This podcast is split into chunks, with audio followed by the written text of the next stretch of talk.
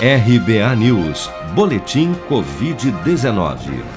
Segundo dados oficiais divulgados pelo Ministério da Saúde na noite desta quinta-feira, 11 de fevereiro, 9.713.909 pessoas já contraíram a Covid-19.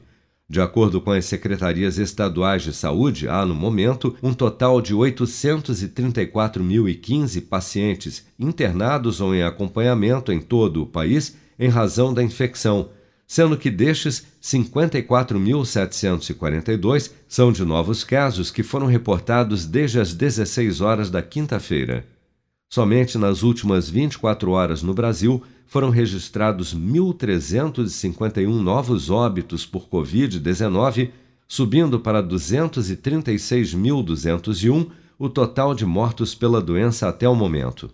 O balanço do governo aponta ainda que 8.643.693 pessoas já se recuperaram, o que corresponde a 89% do total de infectados desde o início da pandemia.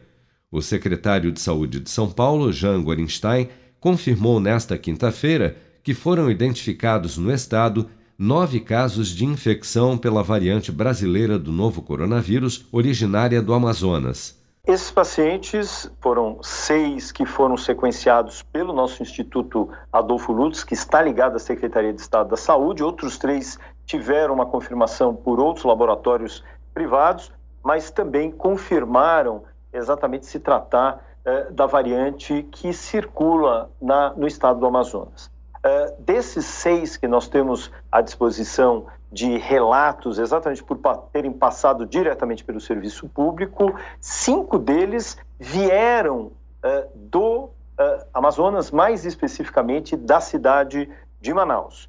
E uma delas, da região, inclusive de Águas de Lindóia, foi uma paciente que entrou em contato com alguém que veio daquela região e, portanto, desenvolveu a doença. Foi baseado nesses dados que nós chamamos dados epidemiológicos que é o fato de ter uma história de viagem ou contato com alguém.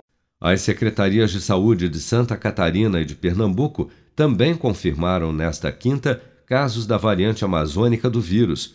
De acordo com os órgãos de saúde, em Santa Catarina trata-se de um paciente de 55 anos, residente em Joinville, que esteve em Manaus no mês passado.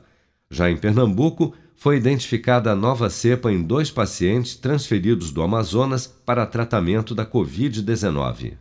Você está preparado para imprevistos? Em momentos de incerteza como o que estamos passando, contar com uma reserva financeira faz toda a diferença. Se puder, comece aos pouquinhos a fazer uma poupança. Você ganha tranquilidade, segurança e cuida do seu futuro. Procure a agência do Sicredi mais próxima de você e saiba mais. Sicredi, gente que coopera cresce com produção de Bárbara Couto, de Brasília, Flávio Carpes.